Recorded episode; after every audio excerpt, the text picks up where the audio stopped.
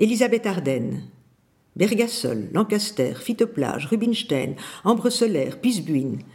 Dans ton armoire à pharmacie, quantité de flacons d'huile bronzante rancie, de vieux pots de crème solaire, de tubes à moitié vides, tordus, périmés depuis des décennies.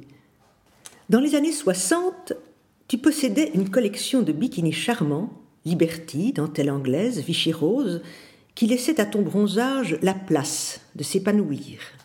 Moi, je souffrais d'allergie solaire.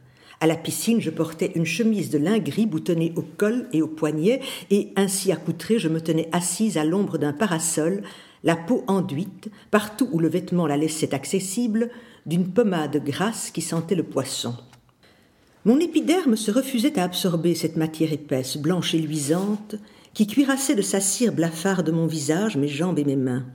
Néanmoins, toutes les demi-heures, interrompant tes ébats aquatiques ou ton bain de soleil, tu franchissais le cercle d'ombre que dessinait mon parasol.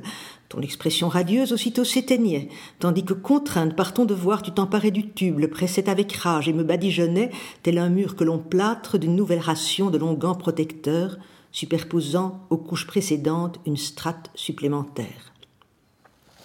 L'opération était pénible. Tu t'y prêtais toutefois avec dévouement du bout de tes phalanges, tu ne possédais pas de truelle, en détournant la tête dans l'espoir de soustraire à l'obscène fragrance tes narines sensibles. Tu revissais le bouchon, enfermais le tube dans une pochette imperméable, glissais la pochette dans ton sac et replaçais ce sac à côté de moi où personne ne viendrait le voler.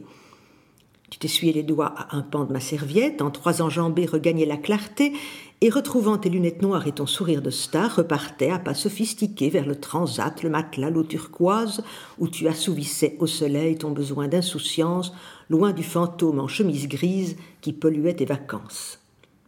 Je restais à attendre, morne comme l'absence. Une surface.